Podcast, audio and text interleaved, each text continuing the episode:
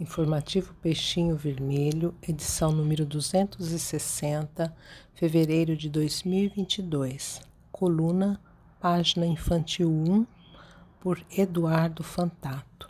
Saber e ouvir e falar com o jovem, parte 1. Falar sobre jovens e crianças é uma tarefa complexa. Existem muitos assuntos que podemos abordar e todos com muita importância. Primeiro, por ser um tema que todos nós temos experiência, pois já fomos ou ainda somos jovens e assim permanecemos se forem os nossos desejos, pensamentos e atitudes. E da mesma forma que os jovens têm alguma dificuldade de estabelecer uma boa comunicação conosco, nós também temos as nossas dificuldades. Existe um confronto de gerações que vem carregado de conceitos, experiências, interações diferentes que acabam por gerar conflitos, desde os menores até os mais complexos.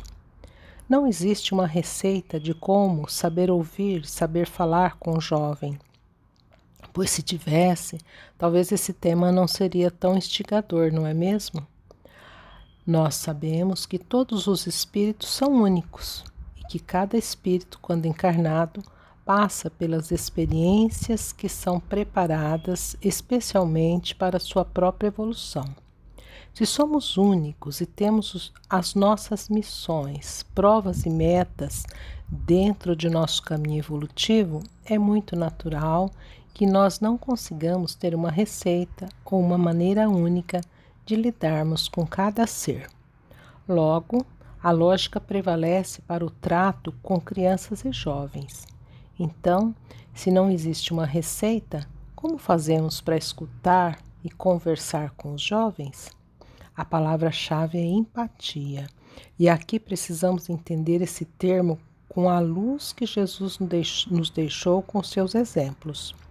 Desenvolver empatia com os jovens nada mais é do que exercermos aquilo que Jesus pediu, para que possamos amar aos outros como a nós mesmos.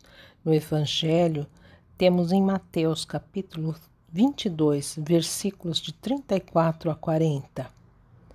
Amarás o Senhor teu Deus de todo o teu coração, de toda a tua alma e de todo o teu espírito este é o maior e o primeiro mandamento. E aqui tendes o segundo, semelhante a esse: Amarás o teu próximo como a ti mesmo. Toda a lei e os profetas se acham contidos nesses dois mandamentos. E no Evangelho segundo o Espiritismo, temos na sequência a afirmação de que fazer pelos outros o que quereríamos que os outros fizessem por nós é a expressão mais completa da caridade, porque resume todos os deveres do homem para com o próximo. Então, se queremos abrir um diálogo, saber falar e escutar com o jovem, temos que partir desse ensinamento, buscar conversar com o jovem da melhor maneira possível da maneira que gostaríamos que fosse feito conosco. E aí entra um segundo ponto importante, e começamos a perceber que o tema tem muitas orientações nos próprios ensinamentos do Cristo.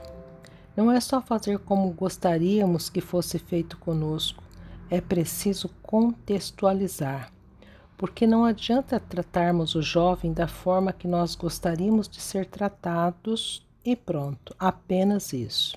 Precisamos discernir um conjunto de fatores que estão no entorno, afinal, somos espíritos diferentes, com formas de vivências no mundo também diferentes.